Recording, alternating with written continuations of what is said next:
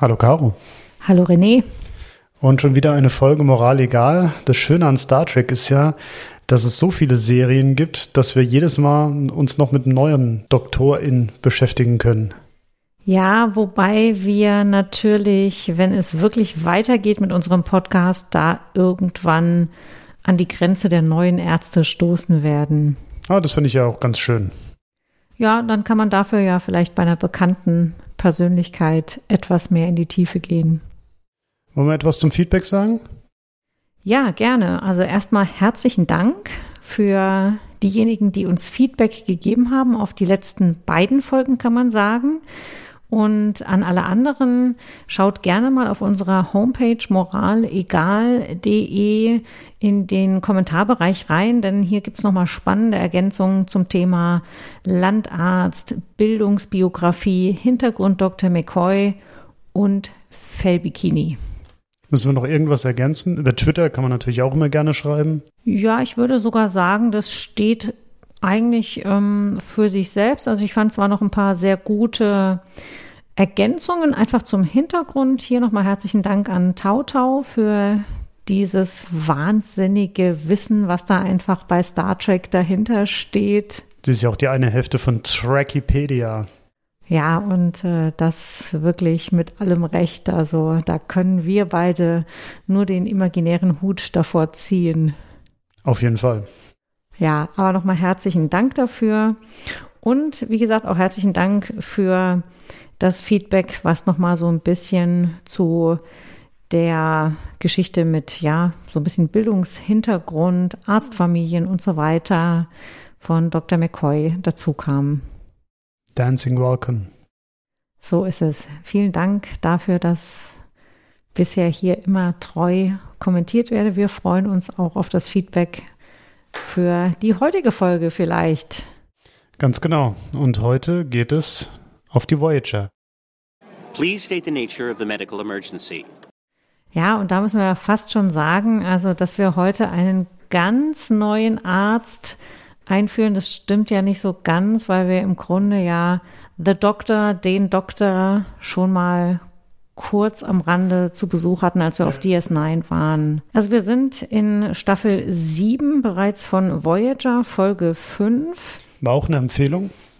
Genau, hier auch nochmal an dieser Stelle, das haben wir noch gar nicht gesagt, herzlichen Dank an alle, die uns ein paar Tipps für gute Folgen mit Medizin-Content gegeben haben. Da werden wir natürlich sehr interessiert immer wieder jetzt drauf zurückgreifen. Und das ist hier schon mal die erste Folge Critical Care oder in der deutschen Übersetzung kritische Versorgung. Ich denke, auf diese Übersetzung kommen wir vielleicht gleich nach der Episodenzusammenfassung schon mal als erstes zu sprechen. Und zwar ist es so, der Doktor wird entführt, beziehungsweise eigentlich sein Holo-Emitter wird von dem Gauner kann man sagen, gar gestohlen. Gauner. Und, ja, aber ich finde, Gauner trifft es eigentlich ganz gut. Also ich habe diese Bezeichnung tatsächlich in der ähm, Folgenzusammenfassung gelesen. Er ist ja er ist ein Dieb, aber er hat so ein bisschen dieses schelmische und äh, zum Teil schon an der Grenze liebenswürdige Element auch mit dabei. Deswegen fand ich Gauner so als Bezeichnung eigentlich ganz treffend. Jedenfalls wird der Schlitzohr. Doktor, ein Schlitzohr, ja, das ist auch schön. Jedenfalls wird der, der Doktor also gestohlen bzw. entführt, je nachdem, wie man es formulieren will. Und Gar verkauft ihn an ein großes, schwebendes Riesenkrankenhaus auf einem fremden Planeten. Ist ein Planet oder ein Mond? Ich weiß es gar nicht mehr. Ja, das kann ich jetzt an der Stelle auch gar Ah, nicht so sicher wichtig. sagen. Kommt auch jetzt, ist, ist nicht so ganz relevant für die Handlung. Auf jeden Fall sieht man dieses Krankenhaus so als, als schwebende Einheit über dem Planeten ist sie dargestellt. Und es hat eine gewisse Größe. Das wird auch dadurch nochmal betont, dass es verschiedene Ebenen der Behandlung gibt in diesem Krankenhaus. Die Behandlung auf diesen Ebenen ist eigentlich abhängig von der Bedeutung der Patienten für die Gesellschaft. Und der Doktor schaut sich im Grunde dieses System dann an, weil er ähm, auch auf verschiedenen Ebenen am Anfang auch eingesetzt wird, schmuggelt dann im weiteren Verlauf eigentlich auch Medikamente, die eigentlich den obersten Kategorien der Patienten vorbehalten sind, auf die untere Ebene, wird dann erwischt und von dem ja, Verwalter, wie er genannt wird, Celik, erstmal auf den oberen Behandlungsbereich begrenzt, schafft es dann durch eine List eigentlich, sich doch wieder in den unteren Bereich reinzuschmuggeln und zum Schluss kommt die Voyager nach einer Suche zu seiner Rettung dazu. Da ist aber eigentlich dann die übrige Handlung der Folge schon abgeschlossen. Eine sehr medizinische Folge. Auch eine gesellschaftliche Folge, wie ich finde. Sie spielt überwiegend tatsächlich in diesem Krankenhaus. Ja, ich meinte jetzt eher von den Aspekten her. Ja, überwiegend medizinisch, aber wie du schon gesagt hast, natürlich in zweiter Linie auch ein Gesellschaftsmodell, was uns hier präsentiert wird. Hm. Vielleicht, ich habe ja gesagt, der Titel der Folge war schon so das erste, wo ich so ein bisschen dran hängen geblieben bin. Die englische Bezeichnung Critical Care. Können wir ja. Also spätestens nach Critical Care Unit. Ja, ist eigentlich der Begriff für Intensivpflege, kann man, mhm. so würde man es heute übersetzen. Mhm.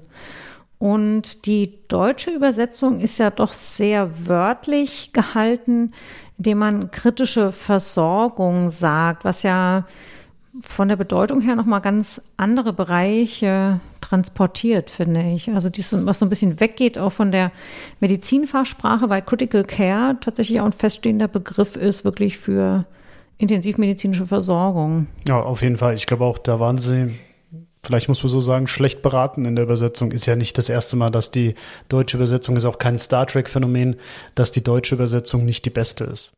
Ja, und an dieser Stelle vielleicht nochmal verspätet, nochmal da auch einen kleinen Hinweis aufs Feedback. Das wird hier auch nochmal schön aufgegriffen in Bezug auf Dr. McCoy und seine Bezeichnung und seine Spitznamen in verschiedenen Sprachen. Aber so viel nur ganz am Rande. Wenn es euch interessiert, schaut mal rein. Ja, also Critical Care, genau.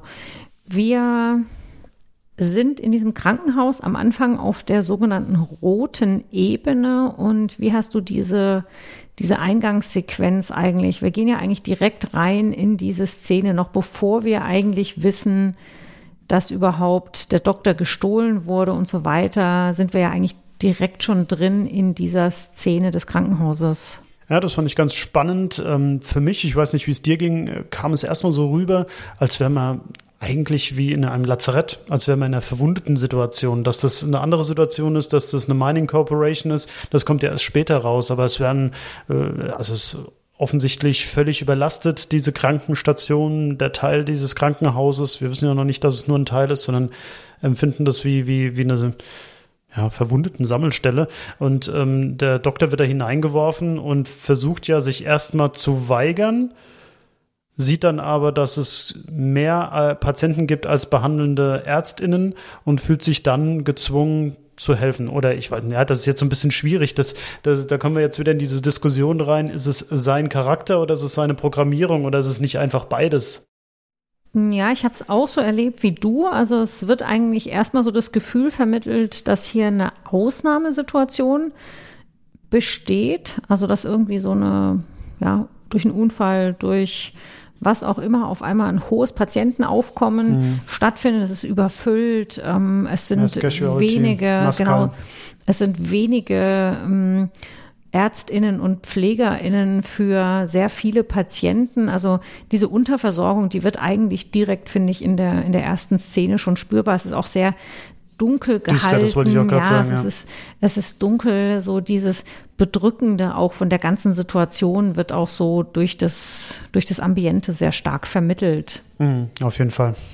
Der Doktor, in dem Moment, als er aktiviert wird, ja, er, er beschwert sich kurz, er merkt natürlich, dass er von der Voyager entfernt wurde, aber nachdem er sich da kurz umgeschaut hat, ist es eigentlich schon so, dass er erstmal seiner ärztlichen Verantwortung auch nachkommt. Das ist so ein bisschen so die Frage, ob das äh, seinen Charakter oder seine Programmierung ausmacht, dass er eigentlich gar nicht anders kann, als zu helfen. Genau, und das wird auch erstmal gar nicht mehr weiter thematisiert. Also es ist erstmal diese Situation und dieses, okay, er, er leistet ärztliche Hilfe. Ist doch auch nicht unrealistisch, oder? Also wenn du dir jetzt vorstellst, du würdest jetzt plötzlich irgendwo in Anführungsstrichen aufwachen und würdest in so eine Situation reingeworfen werden, ich glaube, da wird es uns beiden so gehen, man würde erstmal helfen, auch wenn man nicht weiß, was die Situation ist. Finde ich jetzt auch realistisch, weil gerade dadurch, dass es alles so dringlich dargestellt wird, kann man ja auch sagen, gut, zu den Einzelheiten der Situation kann man dann auch später noch sprechen. Erwähnt er nicht sogar den Hippokratischen Eid? Ja, er erwähnt also ganz explizit auch den Hippokratischen Eid. Ich glaube, das kommt relativ am Anfang auch. Also als er erst eigentlich so ein bisschen anfängt mit gar zu diskutieren auch, ja, wie der eigentlich dazu kommt, ihn da wegzuholen. Ja, er, er, weigert sich erst zu helfen, sieht dann die Situation und sagt, hilf dann und dann fragt er, ich glaube Gar oder wer auch immer oder Jellic, ähm, ja, hast du es dir anders überlegt? Dann sagt er, naja, er ist ja dem hippokratischen Eid verpflichtet. Ja, genau. Also darauf wird auf jeden Fall explizit verwiesen. Vielleicht so ganz kurz, der hippokratische Eid, ja, der schwebt ja auch manchmal auch so ein bisschen als Begriff eigentlich. Mm, da geht es ja eigentlich um so eine generelle ärztliche Ethik. Also ja, dem Patienten glaube, zu das helfen. Das ist so ein bisschen das Verrückte, dass das eigentlich im englisch- oder im amerikanischsprachigen Raum ähm, verbreiteter ist als bei uns. Natürlich kennt bei uns auch jeder den hippokratischen Eid, aber dieses auf den hippokratischen Eid schwören und sich diesen, äh, den Kranken zu helfen und sich dem verpflichtet zu fühlen, das ist zwar in unserer Ärztinnenethik natürlich inkludiert, aber ich glaube, es ist verbreiteter im englischsprachigen Raum. Ja, kann ich jetzt dazu gar nicht so viel. Ja, wie empfindest du es denn? Hast du auf den hippokratischen Eid geschworen? Bei deiner Approbation oder sonst irgendwo? Nee, darauf geschworen nicht. Ich weiß, der wurde uns tatsächlich gegen Ende des Studiums, meine ich mal, in schriftlicher Form ausgeteilt. Also daran kann ich mich erinnern. Ich weiß nicht mehr, wo das genau war, aber ich kann mich erinnern, das war so ein, so ein, so ein Ausdruck, also nicht wahnsinnig feierlich, sondern eher so eine Kopie eigentlich, wo dieser Text des hippokratischen Eides uns ausgeteilt, übergeben wurde. Ja, denkst du, dass das veraltet ist? Hm, also ich denke nicht, dass es veraltet ist, weil es ja so eine universelle Form eigentlich hat, dieses dem Patienten helfen und dem Patienten nicht schaden, so dieses als, ja. als oberstes, ähm, ja, als Motto oder auch auf, als Überschrift vielleicht für die ärztliche Tätigkeit, dass ich glaube, dass das immer noch sehr modern auch ist. Aber wie du auch sagst, es hat jetzt keinen festen Platz. Ne? Also ich weiß jetzt nicht, vielleicht ähm, Menschen außerhalb vom Medizinstudium weiß ich gar nicht, ob da noch die, äh, die Vorstellung auch da ist, dass wirklich dieser Eid abgelegt wird, weil das ist ja tatsächlich formell jetzt nicht mehr gegeben. Ja, indirekt. Ne? Also wenn man Mitglied bei einer Ärztekammer wird, und das muss man ja, das ist ja eine standeseigene Institution und die eben ja. auch äh, auf die Gesetze Einfluss hat. Und da ist das in der Fassung mit Im aufgenommen. Grunde ist es in den Satzungen oder Satzung, nicht Fassung mit genau drin, ja. Und man kann ja auch tatsächlich bei unethischem Verhalten, was im Grunde diesen Satzungen entgegengeht, seine Approbation, also seine Berufserlaubnis als Ärztin verlieren. Ja, klassisches Beispiel ist Doping. Also wenn man als Arzt mithilft, meistens ja SportlerInnen zu dopen, dann äh, macht man sich ja strafbar, weil man eben nicht im Sinne der Gesundheit und nicht Schaden äh, eingreift. Und dann kann man seine Approbation verlieren, ja. Ja, und auch bei anderen Straftaten, wo ethische Komponenten Klar. dabei sind, ist es auch so, dass man die Approbation verlieren kann. Ja, also fand ich auf jeden Fall nicht schlecht, dass er sich darauf beruft. Ich finde, äh, hatte ich ja zu Beginn schon gesagt, das ist auch nicht unrealistisch, dass auch wenn er gerade im Moment entführt wird oder ist, dass er nicht sagt, ähm, ich helfe trotzdem nicht. Ich denke das deshalb, weil wenn ich mir jetzt vorstelle, wir hatten es doch genau, wir hatten es doch in dieser Folge mit dem Packlets, dass Jordi sich auch erst weigert, ihnen zu helfen und so, aber das ist irgendwie eine andere Situation. Später raus, als dann klar wird, dass sie nicht gestrandet sind, dann will er ihnen nicht zu besseren Waffen beispielsweise verhelfen. Am Anfang, als er denkt, sie sind gestrandet, hilft er ihnen ja auch. Ja, weil die Ausgangssituation, unter der eigentlich das Helfen stattfindet, eine andere ist. Ne? Also genau. man lässt sie nicht gestrandet im Weltraum zurück, aber man muss ihnen jetzt auch nicht unbedingt helfen, zum Beispiel an modernere Waffensysteme zu kommen. Die Parklets kommen übrigens in Lower Decks wieder vor. Ah, wirklich? Okay, mhm. an der mhm. Folge war ich noch nicht. Ja, und dann, wenn wir eigentlich schon so in der Folge so ein bisschen denken, oh je, was sind das hier für Verhältnisse, dann fahren wir auf Level Blue in diesem Krankenhaus. Ich musste sofort an ein Kastensystem denken. Ja, weil es ja wirklich so mit diesem oben und unten Ja. diese verschiedenen Farben. Diese, ja, und du wirst auch da reingeboren und äh, du kannst da eigentlich nicht rauskommen. Ja, ob du reingeboren wirst, wird zwar in dem Sinne nicht gesagt, es wird aber aufgegriffen an der Geschichte des jungen Mannes, der auf Level Rot liegt und den der Doktor kennenlernt. Ja, genau, weil letztendlich ist ja das seine Argumentationskette, dass er sagt, naja, der könnte doch was erreichen, aber ihm wird ja jegliche Chance, also es ist ja null durchlässig, dieses System. Ja, und ähm, vielleicht ganz kurz dazu, also es ist ein, ein junger Mann, Tabris heißt er, und der ist auch von einer Erkrankung betroffen, also es wird hier genannt äh, Chromoviral Infection. Na, es ist so eine Infektionserkrankung, von der dort einige Patienten betroffen sind und gegen die es auch ein Mittel gibt, nämlich die Injektion von Cytoglobin, zu dem wir dann noch mehr erfahren. Und er interessiert sich eigentlich gleich für das, was der Doktor sagt, sagt, ja, das interessiert mich auch sehr. Ich wäre auch gern Doktor oder ich würde auch gern ein Doktor werden. Und als dann später der Doktor ihn nochmal drauf anspricht, sagt er, naja, in dem Moment, wenn ich wieder gesund bin, muss ich aber wieder in den Minen arbeiten. Und da kommt eigentlich dieses Gefangensein in der sozialen, gesellschaftlichen Schicht, wo er gerade drin ist, so ein bisschen raus, ja, dass er auch bei Interesse und vielleicht auch Begabung überhaupt nicht die Möglichkeit hat, diesen Ausbildungsweg überhaupt zu beschreiten. Es wird ja dann insofern spannend, weil offensichtlich dieses Medikament, was es auch immer ist, also ich kannte es nicht, sagst du dir irgendetwas? Nein. Ist auch Also Cytoglobin, so, so das, die Endung, also Globin. Hämo, ja, Globin, und Zyto wie Zelle, ja, ja, Gewebe. ist aber, so wie ich es jetzt interpretiert habe, eigentlich ein Kunstwort. Also auf jeden Fall, dieses Medikament scheint irgendwelchen Restriktionen zu unterliegen, wie grundsätzlich alles dort Restriktionen unterliegt. Und es wird aber für multiple Erkrankungen offensichtlich verwendet. Und davon erfahren wir, als wir auf das Level Blue wechseln. Und dort ist ja eigentlich genau der entgegengesetzte erste Eindruck zu Level Red, nämlich die Türen öffnen sich und wir stehen in so einem Ambiente.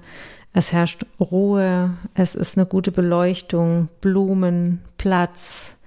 Es ist viel Personal. Eigentlich fast jeder Patient hat seine eigene Krankenschwester. Ja. Standard schon fast wie auf der Voyager, würde ich sagen. Oder wie auf der Voyager, wenn man das vergleichen will. Ähm, erfahrene Ärzte, fand ich dann ÄrztInnen, leider in dem Fall tatsächlich nur Ärzte, ähm, fand ich dann auch wieder so ein bisschen schon fast lustig. Ja, weil auf Level Red so ein jüngerer Arzt Ja, der, der kommt ja später hoch und sagt dann wird. auch, er wusste noch nicht mal, dass es das hier oben gibt. Und zwischendrin wird ja auch äh, einfließen gelassen, dass er eigentlich gar keine Chance hat, auf Level Blue aufzusteigen. Oder habe ich das falsch verstanden? Ja, das kann ich jetzt nicht mehr sicher sagen. Auf jeden Fall ist auch bei dem ärztlichen Personal eigentlich eine feste Zuordnung zu den Leveln gegeben. Aber sie können sich frei bewegen. Das fand ich ja spannend. Ja, aber das weiß ich nicht genau, weil ganz am Ende, als es dann darum geht, dass er eigentlich nach oben möchte, sagt er, glaube ich, irgend sowas, dass, dass er da nicht hoch darf. Und diese eine Szene, wo er nach oben geht, da hat ja der Doktor eigentlich so eine gefälschte Anfrage nach unten gesendet, dass er sich auf das Level Blue begeben soll. Ja gut, also ich denke auch von unten nach oben ist natürlich schwierig. Von oben nach unten, Von oben nach unten ist es möglich, aber wahrscheinlich nur selten der Fall, dass die Leute das wollen. auch spannend fand ich, dass es ganz verschiedene Spezies offensichtlich auf diesem Planeten gab, weil dieser Verwalter, Jellic, der gehörte ja einer anderen Spezies an als jetzt die Ärztin beispielsweise. Ja, wobei so groß waren die Unterschiede nicht. Aber du hast recht, das ist mir in dem Moment gar nicht so aufgefallen. Celik hatte so ein bisschen eine andere äußere Darstellung als die anderen. Und er wurde ja von diesem Computersystem eingesetzt. Ist ja auch äh, gut in, in, in Sci-Fi immer wiederkehrendes Thema, dass dann irgendwann eine KI sozusagen für die Menschen entscheidet und die Menschen gerne äh, diese Entscheidung an die KI abgeben, weil sie meinen, dass die eben objektiv sei. Ja, ich denke, auf die KI müssen wir jetzt nochmal eingehen. Ja, also es geht hier um den Allocator, so wird er auf Englisch bezeichnet. Also Zuweiser? Ja, der Zuweiser kann man sagen. Und Celik erläutert dann auch im Gespräch mit dem Doktor so ein bisschen, worum es sich handelt. Also, dass tatsächlich, wie du auch gerade gesagt hast, dass eine künstliche Intelligenz ist, die die medizinischen Ressourcen in dem Falle verwaltet und zuteilt. Das stimmt, es wird gar nicht so drüber nachgedacht, aber genau gesagt wird eigentlich nicht, ob er nur die medizinischen oder alle Ressourcen zuteilt. Ja, also verwiesen wird eigentlich hier nur auf die Situation im Krankenhaus. Hm. Es geht eben darum, da kommen wir wieder auf diese Einteilung der Patienten und damit ja auch der Bürger, kann man sagen, in verschiedene Gruppen und zwar in ihre Wertigkeit innerhalb der Gesellschaft. Boah, da muss ich, da, da kriege ich jetzt schon sofort Gänsehaut, ja, die Wertigkeit in der Gesellschaft. Also der Allocator legt fest, ob du wertvoll bist oder nicht. Ja, das legt er fest und ich finde, das Aber anhand sie, was? Ja, das wird ja so ein bisschen auch gesagt, weil was wir vielleicht noch vorneweg erstmal ausführen müssen, der Doktor stellt ja dann fest, dass Cytoglobin, so ein bisschen als universelle Substanz wird das ja da auch dargestellt, auch auf Level Blue verabreicht wird. Und dann fragt er ja, ja, haben die Patienten hier auch diese Chromoviral Infection? Und dann sagt ja äh, beziehungsweise der Doktor, also Dr. Dysek, der auch noch dort auf dem Level Blue arbeitet, nee, nee, hier wird das eingesetzt, so äh, um die Alterung der Blutgefäße zu verhindern. Und das Ganze sogar nur mit einer 40-prozentigen Wahrscheinlichkeit. Ja, genau, also eigentlich mit einer schlechteren Wirksamkeit, auch damit so ein bisschen impliziert mit einem relativ hohen Verbrauch an diesem Medikament, eigentlich für ein Anti-Aging-Produkt. Ja, also für mich ist es natürlich mit dem Vorschlaghammer. Es wird einem ja eingetroschen, dass sozusagen hier äh, irgendeine Entität zugange ist, die Menschen bewertet und die ungleich behandelt und dann noch zusätzlich noch nicht mal mit derselben Erkrankung, mit derselben Wirksamkeit und mit derselben Bedeutung. Ja, und sie stellen es aber, finde ich, ganz gut dar, weil um diese Problematik einzuführen, sagt ja Jarek, ja, zum Beispiel diese Patientin, die jetzt hier liegt und wir sehen eine schon etwas ältere Frau, die eben diese Cytoglobin-Injections für die Verhinderung von Alterserscheinungen bekommt. Und dann sagt er irgendwie, sie ist eine wichtige Ingenieurin für, ich weiß nicht, äh, Wasserversorgung oder auf jeden Fall für so ein wichtiges Versorgungsfeld. Dennoch, der, also äh, ich weiß nicht, ich kann da jetzt eigentlich nicht ruhig bleiben, muss ich ganz ehrlich sagen, weil das, das regt mich auf, muss ich jetzt gerade mal sagen. Ja. Das kann doch nicht sein, dass du Menschen nach solchen Kriterien versuchst zu beurteilen. Das mag sein, dass die einen gewissen Impact hat, weil sie die Wasserversorgung meinetwegen aufrechterhält. Ähm, aber das heißt doch nicht, dass alle anderen keinen Wert haben. Nee, aber das ist, denke ich, so wie es dargestellt wird, als Basis wichtig, um diese Denkweise einzuführen. Ich gebe dir ja vollkommen recht. Es wird auch, finde ich, sehr direkt und schön vom Doktor aufgegriffen, dass er eigentlich auf diesen jungen Mann, auf äh, Tabris verweist und auf diese Talente, die er eigentlich so aus seiner Sicht auch schlummern, dass das über, überhaupt keine Chance ist, eigentlich zum Beispiel junge Menschen mit ihren Talenten für die Gesellschaft auch zu gewinnen und sie in ihren Fähigkeiten auszubilden, wenn sie nicht eigentlich sowieso da reingeboren werden.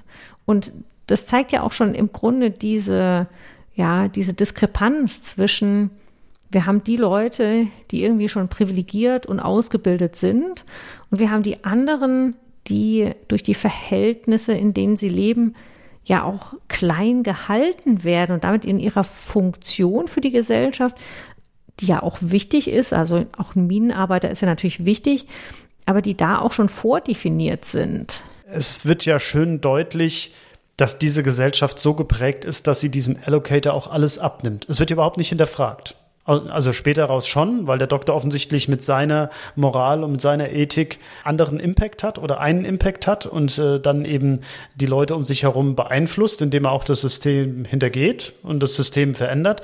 Aber trotzdem fand ich nicht schlecht gemacht, zumindest, dass der Doktor da so gegen eine Wand läuft und alle eigentlich so den Kopf schütteln und sagen, was willst du eigentlich? Das ist doch richtig so.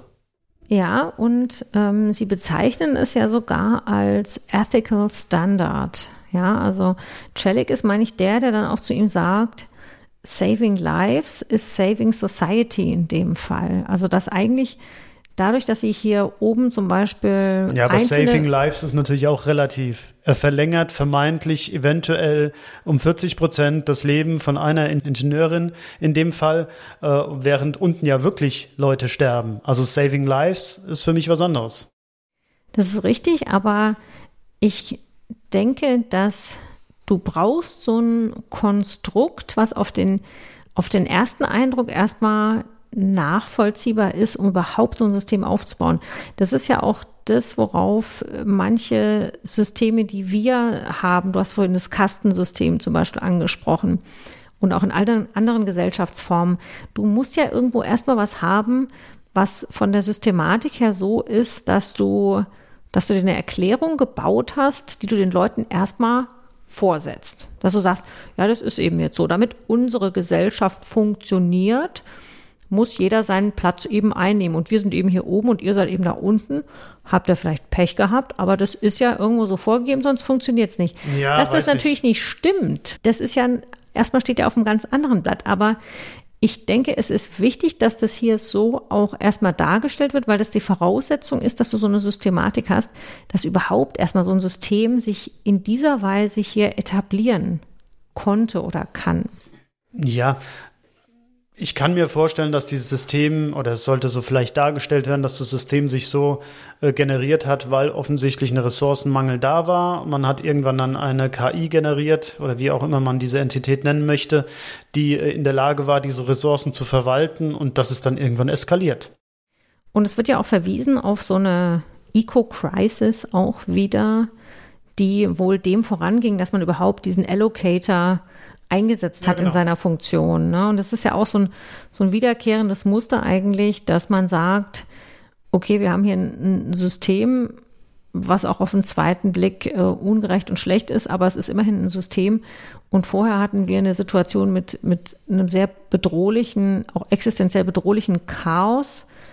Und da sind wir jetzt dann irgendwie mit diesem System wenigstens einen Schritt weiter. Also das ist jetzt für mich so ein Erklärungsmodell auch, warum Menschen überhaupt erstmal in so einem System mitmachen. Ja, wie gesagt, das ist ja auch immer, wenn du privilegiert bist, dann ist es auch sehr viel leichter, in so einem System mitzumachen. Das ist natürlich überhaupt keine Frage. Und wenn du die Ressourcen verwaltest, weil du privilegiert bist. Ja, klar. Und du hältst natürlich damit auch die, die eh schon wenig haben, auch unten. Ja, in dem Fall mhm. wirklich in diesem Krankenhaus ja auch ganz schön über die Level dargestellt.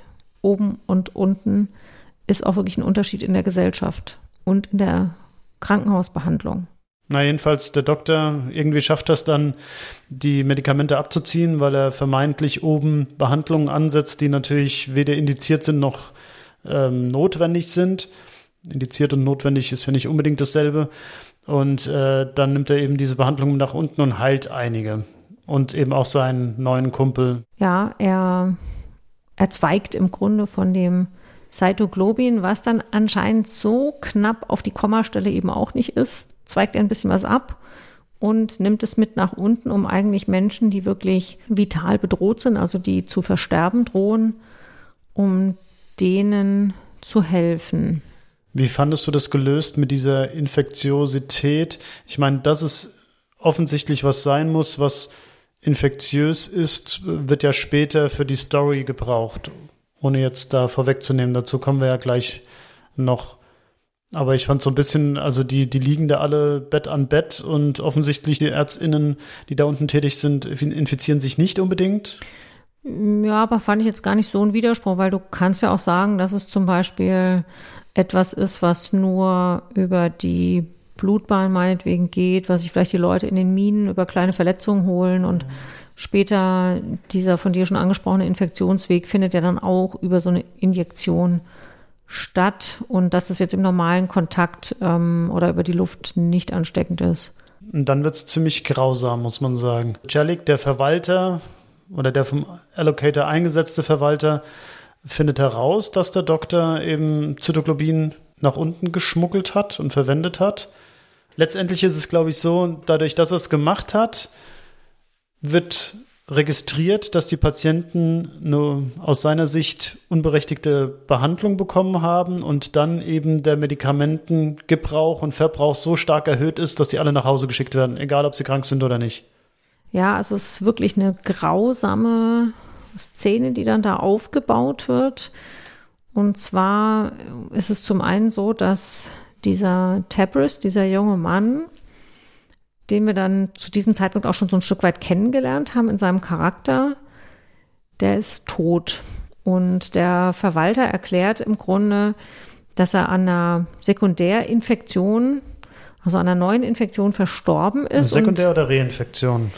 Ja, also auf jeden Fall an einer, einer weiteren Infektion. Und er hat ja, dadurch, dass er schon Medikamente erhalten hat, hat er sozusagen sein Pensum ausgeschöpft, konnte nicht mehr behandelt werden und damit schiebt er eigentlich dem Doktor ganz offiziell auch so die Schuld zu, dass dieser junge Mann und auch noch weitere Patienten sterben mussten. Er schiebt ihm die Schuld zu und will natürlich auch so ein bisschen beweisen, warum dieses System gerechtfertigt ist. Wobei es um Rechtfertigung in dem Moment, denke ich, sogar weniger geht. Aus meiner Sicht greift hier so ein gewisser ja, totalitärer Mechanismus, dass man äh, schon erstmal das bestraft, was passiert ist, um vermeintlich diese Ordnung, die ja als, die ja als wichtig für das eigene System auch angesehen wird. Also das ist, denke ich, etwas, das muss man sich immer klar machen. Ich denke schon, dass Celik eigentlich von ja, von der Richtigkeit des Systems doch irgendwo auch überzeugt. Weil er privilegiert ist. Weil er privilegiert ist und weil er innerhalb dieses Systems auch an oberer Stelle funktioniert und es ja auch aus seiner Sicht irgendwo auf Level Blue ein funktionierendes System ist, wenn man den Einzelnen, wenn man das Individuum ausblendet. Mhm. Das ist natürlich erstmal ein Rückschlag auch für den Doktor, der in dem Moment eigentlich realisiert, man muss ja sagen, zwischendurch wird so ein bisschen dargestellt, dass er auch so auch eine Freude daran hat, ein bisschen dieses System auszutricksen. Sie versuchen ihn ja dann auch erst eben mit dem Holo-Emitter oben zu halten. Warum denkst du eigentlich, dass er das macht? Also ist das wieder ein Verweis auf den hippokratischen Eid, so nach dem Motto, man soll denen helfen, die die Hilfe brauchen, weil, hatten wir ja schon erwähnt, offensichtlich ist es ja so, dass dieses Medikament keine sinnvolle Verwendung findet auf Level Blue. Ja, ist eine interessante Frage. Ich denke schon, dass hier auch sein Charakter, der sich ja im Verlauf von Voyager auch stark entwickelt hat, auch eine Rolle spielt, weil er ist eben nicht mehr nur dieses Holo-Programm, was an und abgeschaltet wird und Diagnosen stellt und irgendwie nach dem Algorithmus Behandlungen ausübt, sondern er hat in dem Falle auch für sich innerhalb seines Charakters entschieden, dass hier Unrecht geschieht und er möchte eigentlich auch sich dieser Autorität widersetzen. Ich glaube, das spielt hier schon eine Rolle. Fandest du es nicht auch ein bisschen arrogant? Ich meine, er ist offensichtlich nur wenige Stunden oder Tage dort. Gut, wie viele Tage wissen wir nicht. Da ist ja noch die B-Story, äh, wo man sieht, wie die Voyager nach ihm sucht.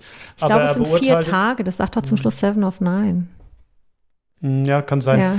Jedenfalls, worauf ich hinaus will, ist, er beurteilt ein gesamtes System, dass er nur einen kurzen Einblick hat und auch nur eine Sparte und hintergeht sofort das System.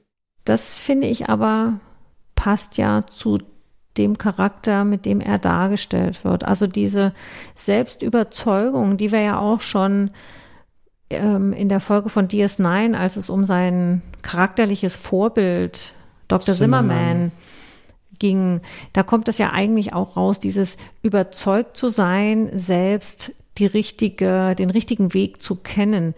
Das kommt hier stark zum Tragen. Dann kommt, denke ich, schon auch noch dazu, dass er, dass er das als Kränkung auch empfindet, dass er eigentlich gestohlen und überhaupt dort mitgenommen wurde. Ich denke, das macht dann auch noch mal in seinem Verhalten einen Unterschied. Muss ich aber jetzt äh, trotzdem noch mal sagen, das ist natürlich schon so ein bisschen, das kann ja auch krankhaft werden.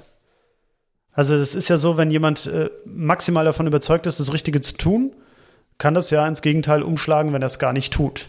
Und das wird ja noch mal aufgegriffen, weil es geht ja noch weiter. Also dieses, diese Frage, was ist richtig, die eskaliert ja noch mal in einer ganz konkreten Form auch in dem, was er dann tut, um aus seiner Sicht die Situation zu retten, die er verursacht hat. Ich bin ja auf der Seite vom Doktor. Natürlich bin ich auf der Seite vom Doktor. Aber ähm, es wird uns ja auch als ZuschauerInnen so erzählt. Es wird ja so suggeriert, hier siehst du ganz offensichtlich auf Level Blue findet eine Behandlung statt, die nicht notwendig ist, also zumindest mit diesem Zytoglobin und auf Level Red sterben Leute deswegen. Und der Doktor fühlt sich verpflichtet, sterbenden Leuten zu helfen. Ich will nur sagen, es könnte ja auch in die Hose gehen. So ein bisschen wird es ja auch ganz am Schluss angekratzt, da kommen wir vielleicht auch nachher noch dazu. Aber letztendlich ist es, hätte er ja auch äh, sich selbst überschätzen können. Es hätte ja auch völlig daneben gehen können, dass er meint, er tut das Richtige. Das ist ja auch immer ein wiederkehrendes Prinzip. Aus eben dieser Überzeugung heraus handelt er und muss dann im Nachhinein feststellen, es war nicht richtig. Zumindest überschätzt er sich definitiv ja selbst, weil man sagen muss, diese Konsequenz, die sein Handeln dann auch für Einzelne hat, hat er so nicht kommen sehen. Ist letal. Ja, und führt wahrscheinlich dazu, dass Leute sterben, die vielleicht mit der schlechten, aber immerhin stattfindenden Behandlung auf Level Red auch noch eine Chance gehabt hätten. Diese Schuld, die er in dem Moment wegen seiner Überheblichkeit und vielleicht auch ja, wegen diesem eigenmächtigen Handeln, was er dann, was er an den Tag legt, diese Schuld führt ja auch dazu, dass er dann diesen Schritt weitergeht und Celik ganz bewusst, man kann sagen, auch entführt auf Level Red, ihn dort infiziert und ihn, es schafft ihn zu mm, kategorisieren in einer niedrigeren Patientengruppe, die von ja, ich glaube, das ist dann der andere Doktor, ne, der das macht. Äh, sei es drum, also wer es jetzt macht oder nicht, aber das wird ja dann ganz, ganz am Schluss noch aufgenommen, weil er das ja auch thematisiert und im Gespräch mit Seven möchte er ja eigentlich hören, dass es eine Fehlfunktion ist, weil er es selbst nicht verstehen kann, dass er ja dann auch gegen den hippokratischen Eid verstoßen hat. Das hat er. Also das ist etwas, was man sich als Ärztin eigentlich nicht vorstellen kann. Du infizierst, du verletzt vorsätzlich jemand. Ja, und er versucht ja nochmal erst Celik im Gespräch eigentlich nochmal diese Situation auf Level Red klarzumachen. Und als er dann aber aus seiner Sicht auf diese Argumente nicht eingeht, dann nimmt er die Spritze und infiziert ihn. Und dann ist Celik erst nochmal so ein bisschen ungläubig. Erst in dem Moment, wo er dann merkt, dass er es irgendwie geschafft hat, die Berechtigung für die notwendige Behandlung eigentlich zu unterbinden, dann bekommt Celik ja Angst. Und das muss ich auch sagen, fand ich eine sehr bedrückende Szene eigentlich und fand ich brutal. Das ist mehr als brutal. Das ist kriminell. Normalerweise hätte ich eigentlich gedacht, ähm, in der Soft-Version wäre es so gewesen, er hätte ihm irgendetwas gespritzt, was Jellic glauben denkt, er wäre infiziert und er erzählt ihm, er sei infiziert, aber letztendlich hat er es nicht getan und im Nachhinein wird gesagt, natürlich habe ich es nicht getan. Aber dem aber ist nicht so. Getan. Er hat es getan. Und das finde ich, das finde ich, äh, wie gesagt, das ist, das ist krank. Ja, das ist, das ist drast. Im Grunde ist es auch eine Art von Folter. Ja, er. Auf jeden Fall. Und äh, deswegen macht er es auch. Also eigentlich ist dieser Gedanke, ich möchte jetzt denjenigen in so eine schlimme Situation bringen und ihn diese Situation erleben lassen, die ist, das ist ganz explizit auch sein Anliegen. Ja, es ist, es, es ist grausam. Man mag ihm zugutehalten, dass er davon überzeugt ist, dass er ihn ja heilen kann, weil er weiß, das Medikament gibt es aus seiner Sicht in Hülle und Fülle, aber er hat es ja nicht da. Also es hätte auch sein können, dass Jellic daran verstirbt, aus welchen Gründen auch immer. Ja, und da ist natürlich auch die Frage, sicherlich jetzt ein, ein, sehr schwieriger Bereich, den wir hier auch nur ankratzen können. Aber es gibt ja auch immer mal wieder Situationen, in denen vielleicht Menschen aus einem guten Ansatz jemanden foltern, ja, sagen. Aus einem guten Ansatz foltern, da, da hört es bei mir schon auf, es tut ja. mir leid. Äh, ich meine, das ist ja genau diese, dieser Gegensatz, der hier auch aufgebaut wird. Die Arroganz, die er dem System vorwirft, dem Allocator, und sagt, äh, das kann doch nicht sein, dass ihr hier die Leute mit dem behandelt. Äh, letztendlich macht das doch genauso. Aus seiner Arroganz heraus und aus seiner ethischen Überzeugung heraus infiziert er jemanden, der vorher gesund war. Um das vielleicht noch mit einem Satz irgendwie zu ergänzen. Also ich habe da jetzt gedacht an diesen Fall, wo es mal zu dieser Entführung kam von dem Kind, wo bei der Polizei dem Verdächtigen, der letztlich auch dann das Kind entführt hatte, ja angedroht wurde, dass Aber er gefoltert Androhung wird. ist was anderes, als es zu tun. Und das ist das, was ich meinte mit der Soft-Version. Wenn er ihm etwas gespritzt hätte, wo, keine Ahnung, äh, der Metabolismus, äh, wie wir es das letzte schön hatten, äh, steigt, also Tachykardie, erhöhte Herzrate, äh, anfangen zu schwitzen, Temperaturerhöhung und er verklickert ihm, ja, du bist jetzt infiziert, ich habe dich infiziert und er hat das nicht getan. Ist das ethisch auch nicht korrekt, aber es ist zumindest keine Straftat.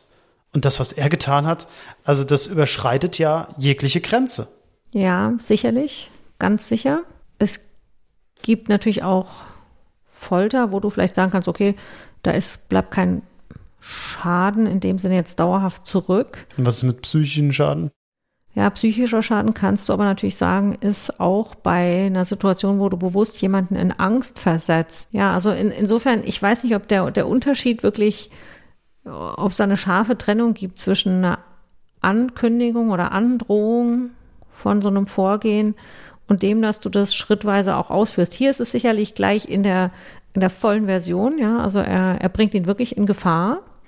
Es kommt ja auch im Weiteren raus, also als dann Dr. Dysek eigentlich von oben kommt, der ist nämlich, meine ich, nicht eingeweiht, der geht dann so ganz zum Schluss so ein bisschen mit, mit dem Vorgehen des Doktors, was ähm, ja in gewisser Weise vielleicht dann auch seinen Ansatz so etwas relativiert, finde ich, weil er eigentlich Verbündete in der Situation findet. Also könnte ja auch nochmal sein, dass sich eigentlich alle gegen ihn stellen und sagen, was ist jetzt hier los? Äh, wir retten den jetzt und äh, alles andere ist jetzt hier kein Thema. Aber grundsätzlich denke ich, ist schon die Androhung oder schon das Vortäuschen absolut inakzeptabel. Ich glaube, worüber wir auch noch ein bisschen sprechen müssen, ist, dass es ja sehr häufig so ist, dass man als Ärztin dem Individuum verpflichtet ist. Es ist ja selten so, dass man ganze Gruppen behandelt oder ähm, dafür verantwortlich ist, dass ganze Gruppen geheilt sind, sondern als Ärztin ist man meistens wenigen PatientInnen zugeteilt und denen versucht man auch bestmöglich zu helfen. Und ich kann auch verstehen, wenn man sagt, ich möchte das Beste für meine Patientin erreichen und versuche das meiste dafür rauszuholen. Also die Diskussion darum zu sagen, ich sehe, dass in diesem Fall die ähm, Menschen auf Level Red nicht gut behandelt werden und ich möchte die Situation verbessern, dem ist ja überhaupt nichts entgegenzusetzen. Das ist ja tatsächlich ein Anliegen, das jeder nachvollziehen kann, dass man sagt, okay, es mag sein, dass eure Ressourcen begrenzt sind, aber offensichtlich werden sie zumindest aus meiner ethischen Überzeugung heraus nicht gerecht verteilt. Insbesondere nicht, wenn mit dem Medikament äh, auf Level Blue keine Krankheiten geheilt werden. Dennoch, diesen Schritt zu gehen, zu, diese Grenze zu überschreiten, man soll niemals nie sagen, aber es ist tatsächlich für mich unvorstellbar. Ja, ich denke, du sprichst da einen wichtigen Punkt an. Vielleicht kommen wir jetzt gleich auch so von dieser sehr hohen moralischen Ebene, auf die wir uns jetzt auch einfach mal gestellt haben und hier Statements abgegeben haben, wieder so ein bisschen zurück zu dem heutigen Alltag, in dem wir alle drin sind. Weil, als du das gerade gesagt hast, habe ich jetzt zum Beispiel gedacht, dieses Verpflichtetsein dem Einzelnen gegenüber. Ich erinnere mich an diesen Skandal, wo es darum ging, dass ähm, Patienten, die für eine Transplantation anstanden, dass teilweise die Akten geändert wurden, so dass der Eindruck erschien, diese Patienten sind schwerer krank, rücken damit in der Transplantationsliste weiter nach vorne. Das waren ja keine gesunden, das waren ja keine, sage ich mal jetzt hier wie dargestellt, äh, Anti-Aging Wellness. Ich übertreibe es jetzt total. Äh, Ansätze, sondern das waren alles schwerkranke Patienten, wo denke ich die Intention von denjenigen, die hier so gehandelt haben, erstmal auch eine gute war. Aber sie haben natürlich indirekt damit andere geschädigt, die nach hinten gerückt sind. Kommt ja in der Folge auch schön raus. Es ist ja eine Systemfrage. Wenn du ein gutes System hast, in dem alle ExpertInnen mitsprechen können und dann eine Entscheidung getroffen wird, die zumindest einen Kompromiss darstellt, wo die meisten mitgehen, dann kann die Gesellschaft auch immer sagen, den Einzelnen, wie in dem Fall mit dem Organspendeskandal, bestrafen wir, weil auch wenn seine Intention wir wissen es ja nicht genau. Da wurde ja sehr viel diskutiert, da wurden ja auch monetäre Aspekte diskutiert, aber jetzt gehen wir mal davon aus, dass seine Intention eigentlich war, seinen PatientInnen zu helfen. Und es floss überhaupt gar kein Geld, sondern es ging nur darum. Dann ist es ja vermeintlich, denkt man wieder, ja, es ist eine gute Intention, aber wie du sagst, er hat ja anderen geschadet. In diesem System, in dieser Folge jetzt, auf diesem Planeten oder Mond oder wo auch immer wir uns befinden, ist es ja jetzt aber so, dass die Entscheidung völlig abgegeben wurde an diese KI und dass man überhaupt diese KI auch nicht mehr beeinflussen kann. Zumindest wird es so dargestellt. Und jetzt stelle ich natürlich mal die ganz provokante Frage, wo ist denn der Unterschied von diesem System zu dem, was bei uns stattfindet? Also Stichwort, was immer mal wieder rumgeistert, Zweiklassenmedizin. Also ich glaube, der Unterschied ist das, dass du hattest totalitär gesagt, dass in diesem System eine Entität ist, die über alles herrscht, die nicht beeinflussbar ist und nicht veränderbar ist. Und ich habe immer noch ein bisschen die Hoffnung, dass bei uns es so ist, dass durchaus was verändert werden kann und dass man Missstände aufzeigen kann, die diskutieren kann, öffentlich machen kann und dadurch verändern kann.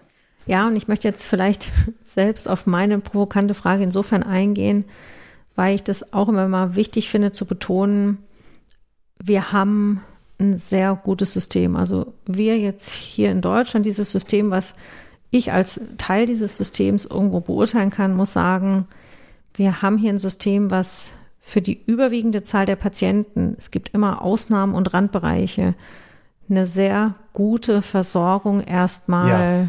also ich denke, dass, gewährleistet. Dass, ähm, dass im Median gesehen, im Mittelwert gesehen, eine sehr gute Medizin herrscht, ist, glaube ich, tatsächlich indiskutabel. Aber dass unser System verbessernswert ist und dass es auch nicht unbedingt für jeden gleich gerecht ist, ist genauso indiskutabel. Ja, und wie du sagst, es gibt immer Möglichkeiten, Dinge zu verbessern und es gibt immer auch Entwicklungen innerhalb von so einem System und die sind sicherlich nicht immer positiv gewesen, auch in der letzten Zeit. Ich glaube, da kommen wir vielleicht in einer anderen Folge nochmal drauf, weil ich glaube, das trägt uns jetzt hier weit ab von dem, wo wir gerade drüber sprechen. Aber wenn wir jetzt sehen, dass diese Folge zum Beispiel eher vor dem Hintergrund des amerikanischen Gesundheitssystems zu sehen ist, dann kommen wir hier schon in den Bereich, wo natürlich ganz andere Härten auch im Alltag bestehen, ja, wenn es um Therapieformen geht. Aber ich fand jetzt keine Parallele zum amerikanischen Gesundheitssystem in der Folge, weil das ist ja ganz anders organisiert. Da ist es ja jeder so nach dem Motto, wenn du Geld hast, also Geld war, spielte ja keine Rolle, sondern es spielte ja, ähm, also zumindest wurde es so dargestellt, was eine Rolle spielte, war dein Impact auf die Gesellschaft. Ja, Indirekt aber, mag das auch monetär eine ja, Rolle spielen, denke, muss das, aber nicht so sein. Das war aber aus meiner Sicht war das nur eine andere Art von Kategorie. Es war also, eine Kategorisierung, da gebe ich dir ja recht, aber es wurde zumindest so dargestellt, als würde der Allocator beurteilen, ob du einen Impact auf die Gesellschaft hast und nicht, ob du jetzt reich bist. Ja, aber du kannst natürlich auch sagen, das ist ja immer wieder auch eine, eine Rechtfertigung, die auch in diesen Systemen stattfindet, dass man sagt, naja, ich arbeite ja auch hart, ich bezahle diese Krankenversicherungsgebühren in dem Fall, ja, in den Systemen, die überwiegend privat finanziert werden. Und dann habe ich auch einen Anspruch drauf, wenn ich krank werde, eine gute Versorgung zu bekommen. Was hat denn jemand für einen Anspruch, der jetzt ja noch nie was irgendwie beigetragen hat? Ich hoffe, das ist ein Ironietag, den du gerade benutzt. Das ist der starke Ironietag, aber ich denke, das ist die, auch eine Rechtfertigungsebene, die in diesen System, wo der Versicherungsstatus so extrem unterschiedlich ist, immer wieder auch herausgeholt wird, dass man sagt, die, die das hier stark finanzieren, warum haben denn die nicht einen Anspruch, auch mehr äh, Leistung zu bekommen? Ja, aber wie du schon gesagt hast, jetzt trifft man hier ab, weil ich finde, das war nicht unbedingt Thema. Ist klar, was Thema war, war Greater Good. Ja, aber Zweiklassenmedizin war schon Thema. Ja, aber aus äh, einer anderen Perspektive heraus. Rein theoretisch, dass das immer miteinander zusammenhängt, äh, da will ich dir ja gar nicht widersprechen.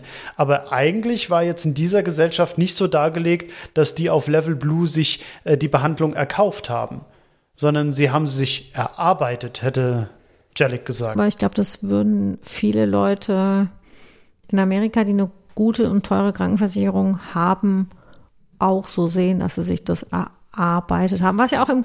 Aber das ist doch kein Impact auf die Gesellschaft. Nur weil du Geld hast, hast du doch keinen äh, unbedingt positiven Impact auf die Gesellschaft. Es wurde ja extra herausgestellt, dass, wie du vorhin gesagt hast, diese Ingenieuren für irgendein äh, Basis ich glaube, es war Wasserversorgung, aber für irgendeine eine auf jeden Fall grundlegende Versorgung.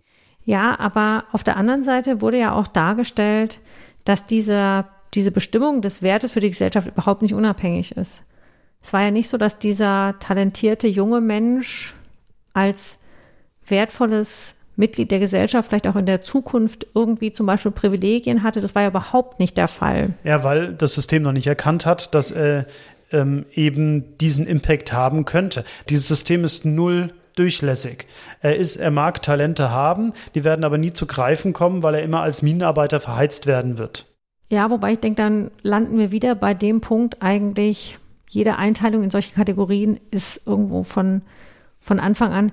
Du kannst, finde ich, den, den Wert eines Menschen für die Gesellschaft nicht in solche Kategorien irgendwie. Ich würde sogar noch weitergehen. Was fassen. ist denn der Wert eines einzelnen Menschen für die Gesellschaft? Wie willst du das, ähm, ich muss jetzt an das chinesische Punktesystem oder auch an andere vorangegangene Systeme denken, wo es immer heißt, ja, der Einzelne hat diesen Wert und jenen Wert. Es ist viel komplexer aus meiner Sicht, ja. Also, äh, was wäre die Gesellschaft ohne Künstler beispielsweise?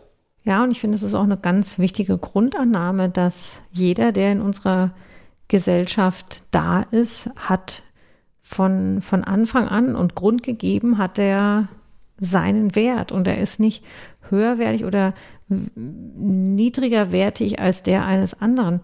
Ist ja auch das, wo wir gerade im Moment zum Beispiel bei den Impfungen, wo ja auch eine gewisse Art von Kategorienbildung jetzt erstmal vorgenommen wurde. Es wird eine Kategorisierung ähm, durchgeführt da hat es aber eben aber auch was damit zu tun, wer stärker betroffen ist von der Erkrankung. Ja, natürlich. Und ich denke auch, das, worauf man sich geeinigt hat, das ist auch gut zu begründen. Aber du siehst es ja auch in anderen Ländern, du kannst auch die Reihenfolge ändern. Du kannst auch andere Argumentationen führen. Du kannst sagen, erst Jüngere, erst die, die viel draußen sind, erst du, könnt, du kannst das immer auch so rum und so rum argumentieren. Es ist letztlich immer auch eine gewisse.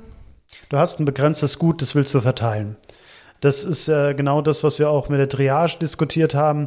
Es ist nun mal so, du kannst insbesondere als einzelne Ärztin niemals alle gleichzeitig behandeln und musst eben auch dein Gut, deine Möglichkeiten aufteilen. Hier wird sehr schräg argumentiert, weil eben das Gut zwar begrenzt ist, aber offensichtlich nicht unbedingt so eingesetzt wird, dass das meiste für den Einzelnen herausgeholt werden kann, sondern es wird argumentiert, wir holen das meiste für unsere Gesellschaft heraus aus unserer Sicht. Genau. Gleichzeitig ist es so, ich denke, das ist auch ein Thema, was man immer wieder besprechen muss. Wie du sagst, Ressourcen sind immer endlich. Im Moment ist ein greifbares Beispiel einfach, es gibt so und so viel Impfstoff, der muss irgendwie erstmal zugeteilt werden. Aber ich denke, das gilt für alle Behandlungen. Man muss immer sagen, wie viel haben wir zur Verfügung? Und das ist ja noch mehr ein Thema. Das kam mir dann so als Gedanke, auch als wir die Folge geschaut haben. Was ist zum Beispiel in, im Bereich der Entwicklungshilfe? Da geht es ja oft um Behandlung. Ich meine, da geht es manchmal um, um Durchfallerkrankungen, die in unseren westlichen Zivilisationen absolut banal wären ja, die dort ja. lebensbedrohlich zum Beispiel für Kinder sind und ja. an denen Kinder sterben. Du da kannst du natürlich sagen, äh, wie kann das eigentlich noch sein? Es ist aber so noch. Nee, ich habe ja gar nicht gesagt, dass es bei uns nicht so ist. Bin ich auch nicht der Überzeugung davon. Muss ich auch schon persönlich die Erfahrung machen. Ich bin ganz anderer Überzeugung. Es ist, ist definitiv so, dass wir unsere Güter auch nicht verteilen und viel besser verteilen könnten. Der Unterschied ist, wir haben keinen Allocator und wir haben auch keine Weltregierung. Es ist immer noch sehr schwierig. Wir, wir schaffen es ja kaum, uns innerhalb von Europa zu einigen. Auch in den USA, da, da hast du überall eine gleiche, gleiche Behandlung. Ist ja überhaupt nicht der Fall. Ich glaube, das hat man in den letzten vergangenen Jahren, hat man das sehr deutlich gesehen, dass es äh, sehr wohl einen starken Einfluss hat, in welchem Bundesstaat du da beispielsweise lebst. Ja, und diese Unterschiede, die sind natürlich auch immer wieder etwas, wo man, wo dran arbeiten muss, denke ich. Also was man sich auch immer wieder auf den Tisch legen muss und sagen muss, wo kann man hier Dinge verbessern? Und solange es aber auch noch so ist, die man auch aushalten muss. Und ich denke, da schließt sich jetzt wieder so ein bisschen der Kreis auch zu unserem Doktor, der dieses Aushalten vielleicht von so einer Situation natürlich im Rahmen von der Voyager als sehr geschlossenem kleinen System nicht so hat und wo vielleicht das, was du vorhin gesagt hast, dieses sich selbst auch einschätzen, was mache ich jetzt in so einer Situation, wo ich diese Ungleichheit und diese Ungerechtigkeit erlebe, er sich vielleicht auch überschätzt, vielleicht auch verschätzt hat. Ja, mag sein. Kann ich so zum Teil auch nachvollziehen, wie du das argumentierst. Man sollte ja immer erstmal die eigene Arroganz hinterfragen. Und da muss ich dir schon recht geben, es macht es natürlich einfacher, je enger man sein Feld betrachtet. Umso mehr man es, äh, sein, sein Blickfeld öffnet, umso mehr muss man sich auch eingestehen, dass man womöglich zum Beispiel durch Spenden oder andere Dinge, oder ich formuliere es um, indem man eigene Privilegien aufgibt, könnte man ja auch anderen Leuten helfen. Und das fällt einem natürlich sehr, sehr, sehr schwer. Wenn wir eine utopische Gesellschaft hätten, wie sie ja gerne in Star Trek auch dargestellt wird, wo es so ist, dass man im Paradies lebt, also wo Geld keine Rolle mehr spielt, wo jeder seine Bestimmung, seinen Impact auf die Gesellschaft hat, seinen Wert hat, in aller Diversität und eben nur Unrecht oder massives Unrecht verfolgt wird. Da ist es dann vielleicht anders, ja.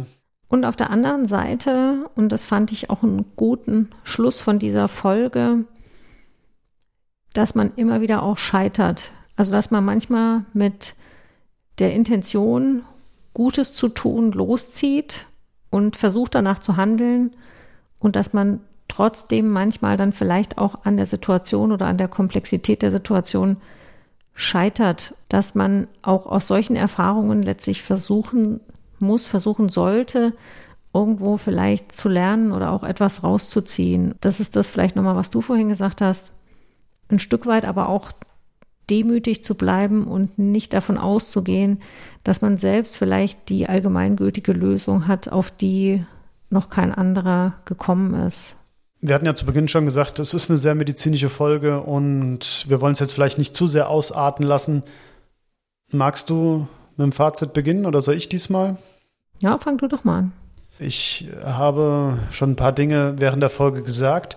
Ich fand es eine mitreisende Folge. Es war eine für mich ganz klassische Star Trek-Folge, so wie ich Star Trek wahrgenommen habe, wo man über Dinge nachdenkt, wo man ähm, Ungerechtigkeiten vor Augen geführt bekommt, die dann vermeintlich gelöst werden, aber eben nicht hundertprozentig, wo eben auch doch Dinge offen bleiben, wie eben diese kriminelle Handlung des Doktors, indem er äh, ihn infiziert. Und deswegen fand ich die Folge auch sehr gut. Also sie hat mir sehr gut gefallen, muss ich sagen. Natürlich sind auch in dieser Folge Ungereimtheiten. Wir haben da in letzter Zeit oft gar nicht nur vor Mikrofon, aber auch privat drüber gesprochen. Ich finde es schade, wenn man alles so hinterfragt. Deswegen habe ich jetzt zum Beispiel auch in dieser Folge für mich irgendwann nicht mehr hinterfragt, warum denn die Ressource begrenzt ist. Wenn die so technisch fortgeschritten sind, sie können ja offensichtlich auch den, den Doktor ins eigene Computersystem einbinden, warum kennen die keine Replikatorentechnik oder andere Synthetisierungsmöglichkeiten, um äh, ein offensichtlich verfügbaren, verfügbares Medikament herzustellen. Und das, die Seite will ich dann einfach umblättern und finde es auch gut, dass sich darauf fokussiert wird. Spannend fände ich, wenn so eine Thematik heute in Picard oder in Discovery aufgenommen werden würde, ob dann nicht wieder die Diskussion losginge, ach, viel zu pathetisch. Ja, ich kann mich in vielen Einschätzungen anschließen, die du jetzt ausgeführt hast. Ich möchte mich auch nochmal bedanken für denjenigen, der uns den Tipp für die Folge gegeben hat. Ich fand es schön, mal wieder Voyager zu sehen. Das ist mir aufgefallen in dem Moment. Also Voyager habe ich schon sehr, sehr lange eigentlich keine Folge mehr gesehen. Und nach dieser Folge hatte ich eigentlich spontan Lust, noch ein paar Voyager-Folgen mir irgendwie anzuschauen. Also auch so von den Charakteren und speziell auch vom Doktor, wie er so angelegt war. Ich denke auch, das, was du aufgegriffen hast, das kommt hier schön zum Tragen, dass man einfach mal auch einen Konflikt in diesen, ja, 45, 50 Minuten, die man hat, ausbreiten kann und in einer gewissen Weise von verschiedenen Seiten beleuchtet und dann vielleicht aber auch mit einem nicht ganz eindeutigen Fazit irgendwo so weit abschließt, dass die Leute noch ein bisschen überlegen können. Ich denke, das ist in dieser Folge sehr gut gelungen und ich denke, das ist auch in diesem Charakter des Doktors, der über die bisher dann sieben Staffeln irgendwo auch entwickelt wurde, ist hier sehr, sehr gut mitgenommen worden. Auch das, was man einfach über ihn als Figur schon gelernt hat. Und ich denke, wir hätten noch einiges hier aufgreifen können. Also worum wir jetzt uns gar nicht gekümmert haben, ist tatsächlich der, der B-Handlungsstrang, in dem ja eigentlich auch nochmal Folter angedroht wird. Da haben wir jetzt gar nicht drüber gesprochen. Ja, insofern fand ich auch, war es wirklich eine Folge, die zum Diskutieren geradezu einlädt. Hat mir auch gut gefallen. Na, jetzt muss ich es doch aufgreifen. Meinst du, das war eine Parallele? Ich meine, das ist ja Nilix. Äh, Tuvok wehrt sich ja auch dagegen. Ja, Tuvok ist ja der, der die, die Sternenflotte vertritt. Und äh, er sagt ja explizit so nach dem Motto, ich habe ja nur in den Raum gestellt und hätte das nie gemacht. Du hast es tatsächlich gemacht. Du hast ihn ja auch eine Art von Vergiftung. Ja, genau. Er hat ihm diese unverträgliche Wurzel da gegeben. Ja, wobei so ganz kommt ja nicht raus, wie weit Tuvok gegangen wäre, wenn Nilix nicht dazu gekommen wäre. Dass er den Mindmeld gemacht hätte und ihn gezwungen hätte. Vielleicht, ja. Ich gebe dir schon recht. Du hast ja, muss jetzt leider noch mal drauf eingehen. Ähm, du hast es ja aufgegriffen gehabt. Natürlich gibt es Situationen, wo jeder mitfühlende Mensch sofort sagen würde, jetzt muss was passieren. Und wenn ich nur mit indirekter Gewalt und das ist es nun mal, diese Information oder diese Handlungsweise aus diesem Menschen herausbekomme, dann muss das jetzt passieren. Und da denke ich, haben wir aber trotzdem als Gesellschaft gelernt, dass es nicht geht, dass es nicht akzeptiert werden kann und dass auch die Androhung nicht akzeptiert werden kann, weil ja. ansonsten, wenn, wenn diese Grenze fällt, dann fällt auch die nächste Grenze und deswegen ist es, denke ich, wichtig bei, bei allem, was da im Einzelfall dann wieder dranhängt, aber zeigt das auch nochmal, es ist falsch und auch diese Versuchung, die da immer wieder dranhängt, die macht es nicht richtiger. Ich hänge immer noch so ein bisschen dran, dass er überhaupt das machen konnte. Klar, man kann argumentieren, äh, Charakterbildung und so weiter, aber er hat ja auch ähnlich wie Data, ist ja auch eine gewisse Parallele, eine Programmierung. Und da sollte man ja meinen, dass es solche grundlegende Dinge gibt, die nicht durchbrochen werden können, wie beispielsweise jemanden vorsätzlich töten. Ich denke aber, dass da die Abwägung stattgefunden hat, dass er es unwahrscheinlich fand. Also ich denke jetzt nicht, dass wenn jetzt die Situation noch potenziell bedrohlicher gewesen wäre. Also er wusste ja, es ist hier im gleichen Krankenhaus die Möglichkeit, dass wir ihn retten. Das ist, denke ich, auch das, was hier stattgefunden hat, das, was ich eben so als Versuchung bezeichnet habe. Aber das hat er ja eben auch bei seinen anderen Patienten gedacht und war ganz glücklich, dass sie ihnen geholfen hatten, hat sie indirekt dadurch umgebracht. Ja, und da kam es aber eben wieder dazu, dass es in einer anderen Hierarchiestufe stattgefunden hat. Und das war ja auch das, was ihn dann, denke ich, zu diesem, ja, zu dieser Vergeltung, will ich es mal nennen, ja, genau. getrieben genau. Und hat. das, das ist das, wo wir schon die ganze Zeit rumschleichen. Jetzt müssen wir es doch aussprechen. Es war irgendwo auch eine Art von Rache, um zu beweisen, dass er richtig gehandelt hat. Weil letztendlich konnte er nicht wissen, dass es hätte ja auch genauso sein können, dass der Allocator sagt, okay, Jellic ist aus irgendeinem Grund nicht berechtigt, äh, das zu bekommen, weil er ist ja nur der Verwalter und sein Impact ist nicht so groß. Ich setze einfach einen neuen Verwalter ein, muss sterben, tschüss. Ich denke, das ist auch das, was er ganz zum Schluss in dieser Szene mit Seven of Nine, wo er sie ja fragt, äh, sie soll gucken, ob er irgendwie eine, eine Fehlfunktion hat in seinen Ethical Subroutines und sie sagt, nee, nee, es funktioniert alles gut. Was ihn dann letztlich doch verfolgt, dieses Wissen, dass es war falsch. Er hat es gemacht, obwohl es falsch war und das irgendwo zu integrieren in diese Grundeinstellung, die gut ist, das ist auch das, was ich vorhin gemeint habe. Das ist, glaube ich, ein, ein Konflikt, in den man immer auch als Individuum kommen kann, dass man vielleicht aus einer Intention heraus handelt, die gut ist und man hinterher sich aber fragen muss, ob das wirklich dann auch etwas Gutes bewirkt hat oder ob man sich da in ein Feld begeben hat, wo vielleicht auch die Auswirkungen auch sehr ja, ambivalent dann waren. So ein bisschen das Einzige, was man ihm vielleicht zugute halten kann, ist, dass er in dem Moment zumindest mehr oder minder als Einzelgänger handelt. Also ich denke, was eben im Alltag immer wichtig ist, dass man sich auch mit KollegInnen hinterfragt und seine Handlungsweise hinterfragt, dass man eben nicht in diese Falle tappt, dass man irgendwann meint, ich weiß alles, ihr wisst nichts und dadurch dann eigentlich versagt. Man ist eben Teil eines Systems und im guten Fall auch Teil eines Systems, was einen auch stützen kann. Eines Teams. In dem, was man tut. Ja, genau. Okay, okay schließen holen wir, wir tief Luft? Ja, wir holen tief Luft und ich würde sagen, unser Motto passt bei dieser Folge so absolut gut. Gebt uns gerne Feedback und vergesst bis dahin nicht Moral. Ist nicht egal. Ciao. Tschüss.